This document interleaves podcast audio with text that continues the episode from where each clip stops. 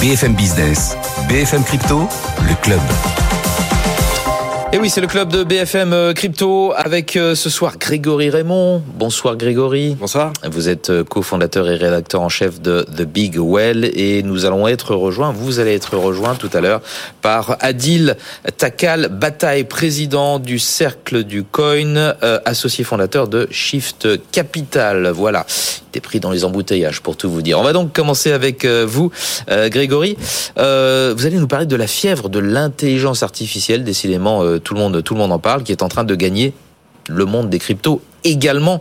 Euh, on assiste à une explosion de des cours de certaines cryptos euh, liées euh, à cette à cette intelligence artificielle, liées de près ou de loin d'ailleurs. Comment peut-on expliquer ce phénomène?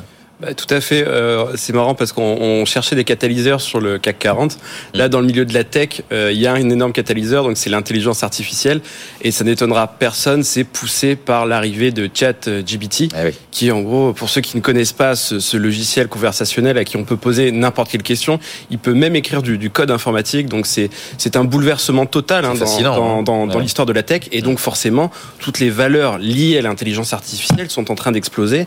Et voilà, c'est dans les notamment. Alors il y a plusieurs tokens, donc plusieurs crypto-monnaies qui sont liées à, cet univers, qui ont euh, doublé de, de valeur, voire même quintuplé en un seul petit mois. Donc c'est assez impressionnant. Mhm. Bon, vous le savez, les, les cryptos, c'est un peu comme le Nasdaq, mais sous, disons sous, sous, enfin voilà, dopé, on va dire ultra dopé. Donc les, les, effets sont, sont beaucoup plus importants.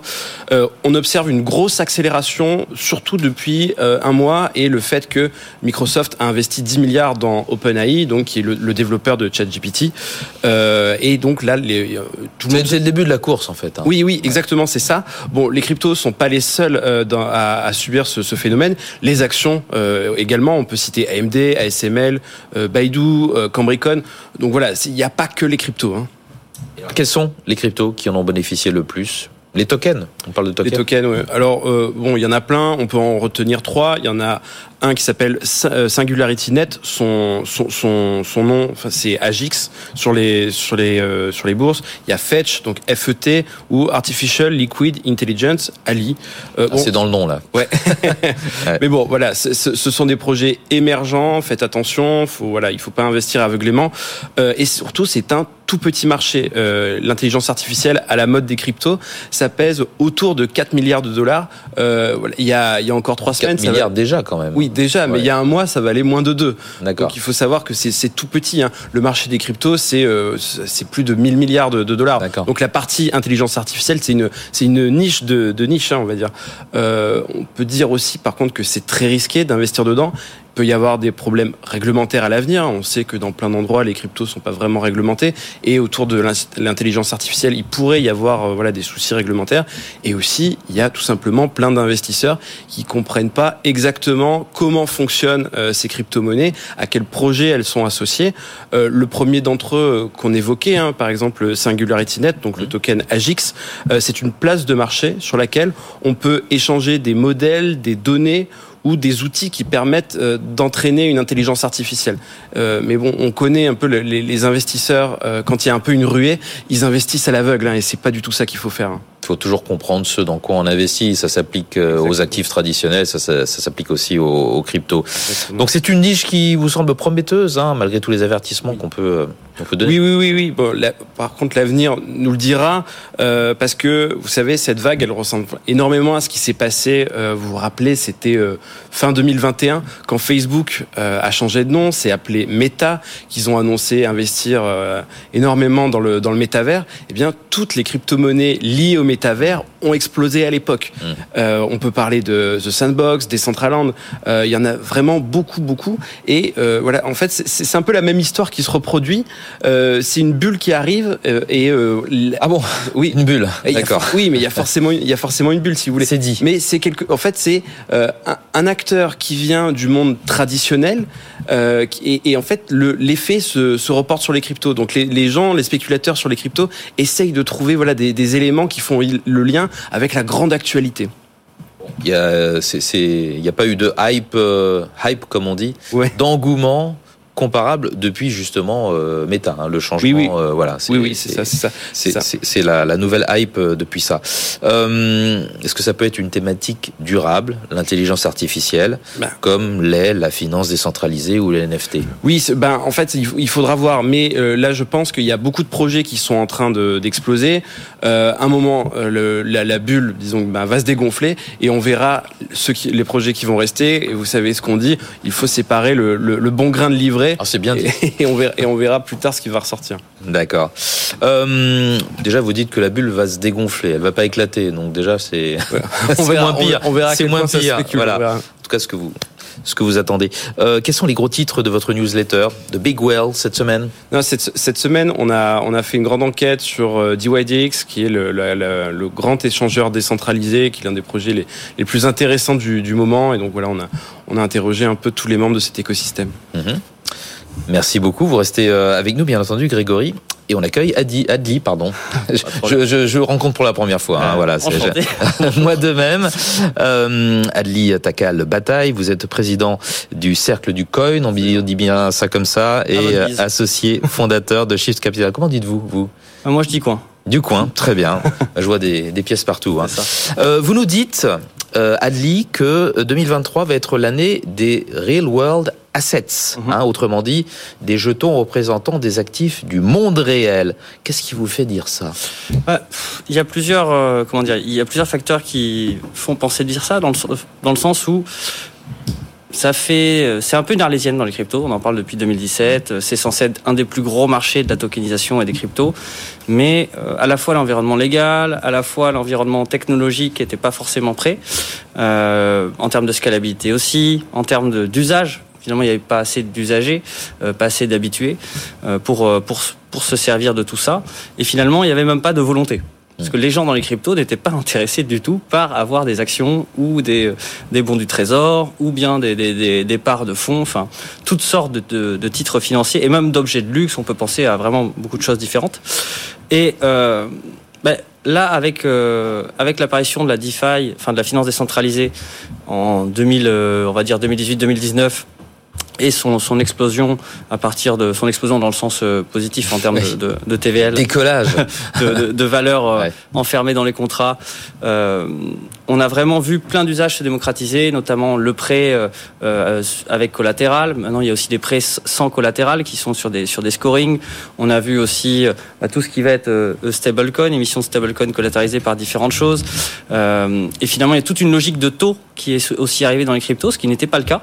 Euh, les taux, euh, tout le monde s'en fichait avant. Il n'y avait pas une logique de rendement euh, sur les cryptos. Il y avait beaucoup plus une logique de d'actifs qui va prendre de la valeur.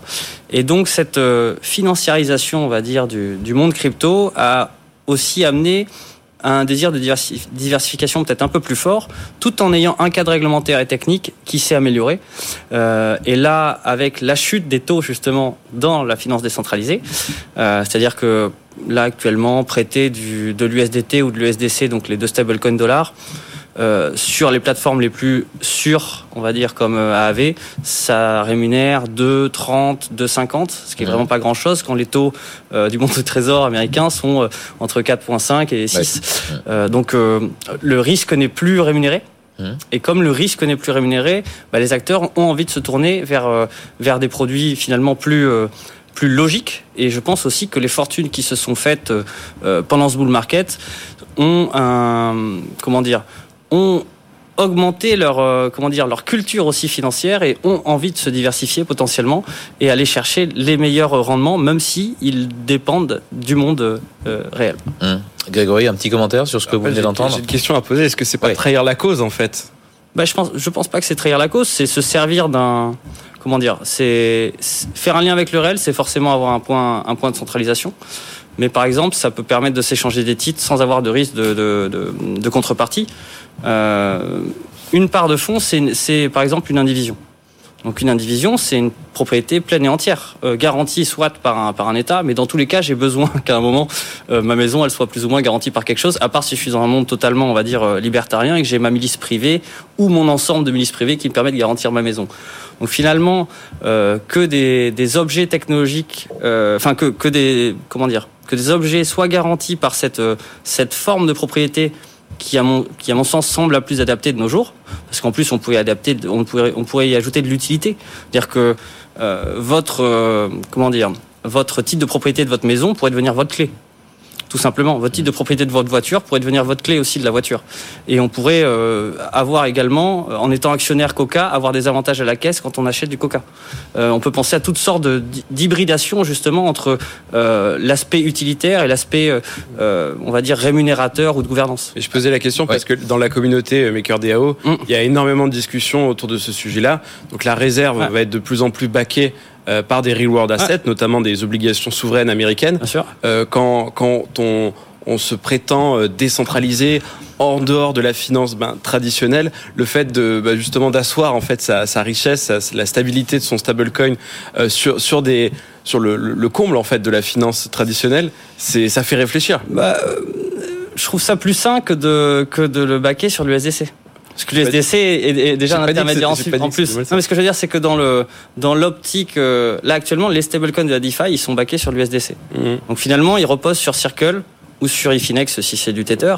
Euh, donc on a on a dans tous les cas une déportation qui va dans le dans le monde réel. Alors peut-être qu'on arrivera à faire un stablecoin algorithmique qui fonctionne bien et qui qui crache pas.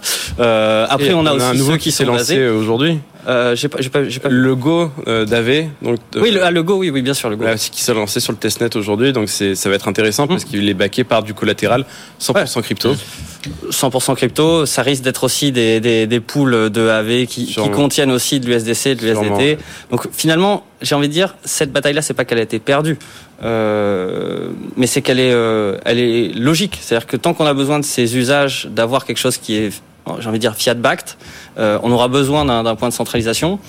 Est-ce qu'il est, euh, est-ce qu'il est extrêmement problématique? Moi, tant qu'il est transparent et qui diminue le plus possible les intermédiaires, il me semble pas forcément euh, malsain. C'est comme ce que disait, pardon, je finis là-dessus, euh, Ishu Fetti quand il parlait de Bitcoin devant la- l'Assemblée nationale. Euh, s'il y a une goutte de chlore dans de l'eau, c'est bon. Si, si tout le, si on met toute une bouteille de chlore dans, dans, dans l'eau, c'est plus bon. Donc c'est un peu la même chose, je pense, avec les- le lien avec les assets dans le monde réel. Euh, bah, il y aura sûrement des endroits ségrégés de la DeFi où ce sera que des cryptos et ce sera pas dépendant du, du- du monde réel potentiellement. Euh, Adli, pourquoi ça n'a pas pris jusqu'à maintenant Cette Ça avait pas pris. tokenisation d'actifs euh, du monde réel? Mais ça n'avait pas pris parce que euh, peut-être que ça, ça c'est une remarque qu'on peut, je prends en compte que peut-être le- le- l'idéologie était, était plus fort et plus rigide euh, avant. C'est c'est totalement possible. Il y avait vraiment une volonté de se détacher. Hein. Il y a- clairement, le but de Bitcoin, c'est de dire c'est- moi l'actif maintenant, donc euh, euh, qui garantit la valeur. Donc euh, n'allez pas chercher d'autres actifs. Donc ça, déjà, c'est- ça peut être un point. Euh, réglementairement, c'était vraiment compliqué. C'est-à-dire que de, de- entre, c'est-à-dire que le sujet, il a commencé à émerger, je dirais, en, même en 2013, on commençait à en parler, mais il a commencé vraiment à émerger en 2017-2018. Et les gens qui voulaient essayer de faire ça ont eu énormément de difficultés à trouver le bon cadre légal pour le faire, parce que qui dit actif réel dit euh, KYC AML, donc pas d'usage dans la dans la dans la DeFi.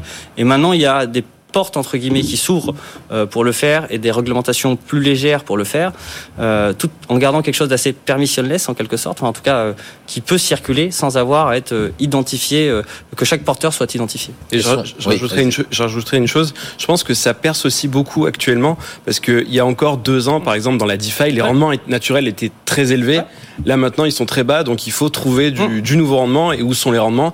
Bah, Sur les actifs du monde Et il réel. y a les infrastructures, c'est-à-dire qu'avant il n'y avait pas Uniswap, il n'y avait pas euh, euh, il n'y avait pas AV, euh, il n'y avait pas de nombreux autres services. Mm. Et là, euh, ce qui est intéressant, c'est qu'on va peut-être voir une partie de la finance traditionnelle euh, captée par le monde des cryptos et par des, des, pour le coup, des entreprises qui sont crypto-natives ou des protocoles qui sont crypto-natives. Mhm. Et moi, ça m'étonnerait pas. Pour l'instant, Uniswap, par exemple, a une politique de absolument pas lister de securities parce qu'ils veulent pas avoir de, de problème avec la SEC.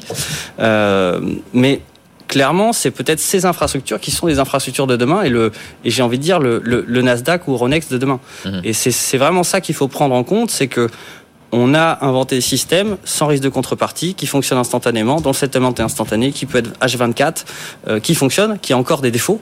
Clairement, les courbes d'Uniswap, elles peuvent être clairement euh, critiquées, plein de choses peuvent être critiquées, mais de plus en plus, on arrive à avoir des infrastructures qui, elles, sont décentralisées, avec des, des gouvernances qui seront potentiellement décentralisées, c'est encore un gros autre sujet, euh, et qui pourront capter une partie finalement du marché traditionnel. Les principaux avantages de cette euh, tokenisation Bah, les principaux avantages, c'est euh, une transparence ou pas. hein. D'ailleurs, il, peut- il pourrait y avoir des protocoles plus opaques. Euh, c'est pas de risque de contrepartie a priori si on possède sa clé. Donc euh, on peut enlever quasi trois intermédiaires dans la chaîne euh, financière traditionnelle. Euh, Il y a une possibilité de cotation euh, H24 qui est très facile parce qu'elle n'est pas dépendante finalement d'un- acteur. Tout est automatisé. Et après, il y a l'aspect l'utilisation en fait des la construction des produits est beaucoup plus facile. On dit souvent la, la finance décentralisée c'est money Lego, donc c'est réussir à avoir de, plein de Lego et des briques qu'on peut avec lesquelles on peut jouer. Et finalement, euh, ben, actuellement en France par exemple, collatéraliser euh, donc nantir des titres, c'est atroce. Alors que là, je pourrais très bien acheter des actions tokenisées Tesla et les nantir en quelques secondes. En fait, s'il y a un marché liquide euh, Tesla euh, USDC dans les cryptos par exemple. Euh, ça n'a pas pris jusqu'à maintenant. Et qu'est-ce qui vous fait dire que 2023 sera l'année justement qui verra la démocratisation de ces, de ces tokens d'actifs du monde réel? Bah, déjà, je vois passer beaucoup de projets. Mm. Euh, les projets existants clairement s'intéressent au, sujet. Là, vraiment, là, dans la finance décentralisée, on voit beaucoup de propositions dans, dans les différentes euh, organisations, des propositions euh, à la gouvernance concernant le fait d'introduire des, des assets des actifs du monde réel dans euh, dans leur protocole ou dans leurs réserves ou dans leur collatéral. Également les trésoreries des euh, comment dire les, la- on va dire la trésorerie des, des différents protocoles est discutée pour être changée en en real world asset, en partie au moins. Euh, c'est aussi un moyen de ne pas avoir besoin de s'interfacer avec le, le monde réel. C'est-à-dire que vous pouvez rester une, une organisation totalement autonome et décentralisée qui n'aurait même pas, on va dire, d'enregistrement dans où que ce soit et qui possède tout de même des bons du trésor. Mhm. Donc il y a aussi c'est- c'est- clairement cet intérêt-là, on, on le voit de plus en plus. Et, euh, et je pense qu'il y a une question de maturité, d'acteurs financiers, d'institutionnels qui sont aussi là, entre guillemets, qui attendent. Euh, donc c'est ce- cette espèce de cocktail euh, d'à la fois baisse des taux, donc recherche de, nouveaux rendements, euh, à la fois volonté d'accès à un marché extérieur pour diversifier les, les, différentes trésoreries. Environnement technologique qui s'est amélioré, qui permet d'avoir plus de scalabilité, et, le, et bien sûr euh, les institutionnels qui ont commencé vraiment à se pencher sur la question des, des Je peux le confirmer, pas plus tard que ce matin, j'étais euh, au téléphone avec euh, le CEO de Bitstamp. Il disait que là maintenant, son grand pari, au-delà de, de parler au retail, c'était la tokenisation des actifs du monde réel. Et euh, en tout cas, oui, les, les grandes plateformes comme ça vont s'y intéresser. Et j'ai envie de dire que les, les dernières choses, les, les, les plateformes On a encore deux centralisées, minutes, hein. les, les plateformes centralisées avaient bien saisi ça et ont commencé à faire des offres. Euh, FTX avait commencé à faire une offre. Euh, je crois même que Binance, à un moment, très, de manière très courte, a offert des, des, des, des, Trading d'actions, ouais. des trading d'actions. Ouais, de- des actions tokenisées, oui. Et, Ça a euh, duré longtemps, mais oui. Et en fait, on voit que Pourquoi ça, ça n'a pas duré longtemps bah, Des raisons réglementaires. Voilà. D'accord. on, on- on voit que ça n'a pas marché avec les échanges centralisés. En plus, ils ont quand même perdu un peu de, euh, de confiance. Donc, on, on, on peut se dire que l'intérêt est plus ou moins là. Il y a quand même une démonstration qu'il y avait potentiellement un intérêt. Et les gens essaient maintenant de construire ça de manière euh, décentralisée, au moins dans dans l'architecture d'émission, on va dire, et dans, dans, la, dans la circulation, euh, même si à la, à- à la fin, il y a forcément une porte euh, d'entrée et de sortie, Mhm. parce que ben, il y, a un- il y a un settlement, j'ai envie de dire, il y, a, il y a une compensation dans le monde réel qui doit se faire. Euh, L'idéal étant que, que les États changent leur réglementation pour qu'on puisse directement, j'ai envie de dire, émettre des titres en token. C'est-à-dire que demain, je puisse dire, ben, mes statuts, c'est ce smart contract. Et c'est voilà, ce n'est rien d'autre. C'est ça c'est ce qu'ont par exemple proposé les îles Marshall, euh, qui acceptent de prendre des DAO dans leur registre des sociétés euh, directement. Bon, Grégory, vous êtes euh, convaincu apparemment hein, Ouais, c'est quand qu'on essaye. pour, pour conclure? Non, mais plus, plus sérieusement, ouais, j'ai hâte de voir ça, mais surtout comment les, les plateformes vont s'organiser, comment ça va? Parce que je pense qu'on pourra pas, on pourra pas se mettre à trader des immeubles comme ça en deux secondes. C'est la réglementation derrière qui va devoir s'adapter. Il y a encore énormément de Je boulot. pense qu'il y a de plus en plus d'astuces en tout cas pour réussir à, à s'interfacer, juste interfacer ces deux mondes, parce que la volonté est vraiment là par rapport à, à il y a quelques années, et quand la volonté est là, on trouve toujours un peu des solutions. Messieurs, ce sera le mot de la fin. Merci beaucoup d'avoir participé à ce club BFM euh, Crypto. Grégory Raymond, euh, cofondateur et rédacteur en chef de The Big Well. Et euh, Adli Takal Bataille, président de Cercle du Coin, c'est ça, et associé fondateur de Shift Capital. Merci d'être venu jusqu'à nous. Bientôt 17h sur BFM Business. On va faire une très petite pause et se retrouver pour la troisième et dernière heure de cette émission.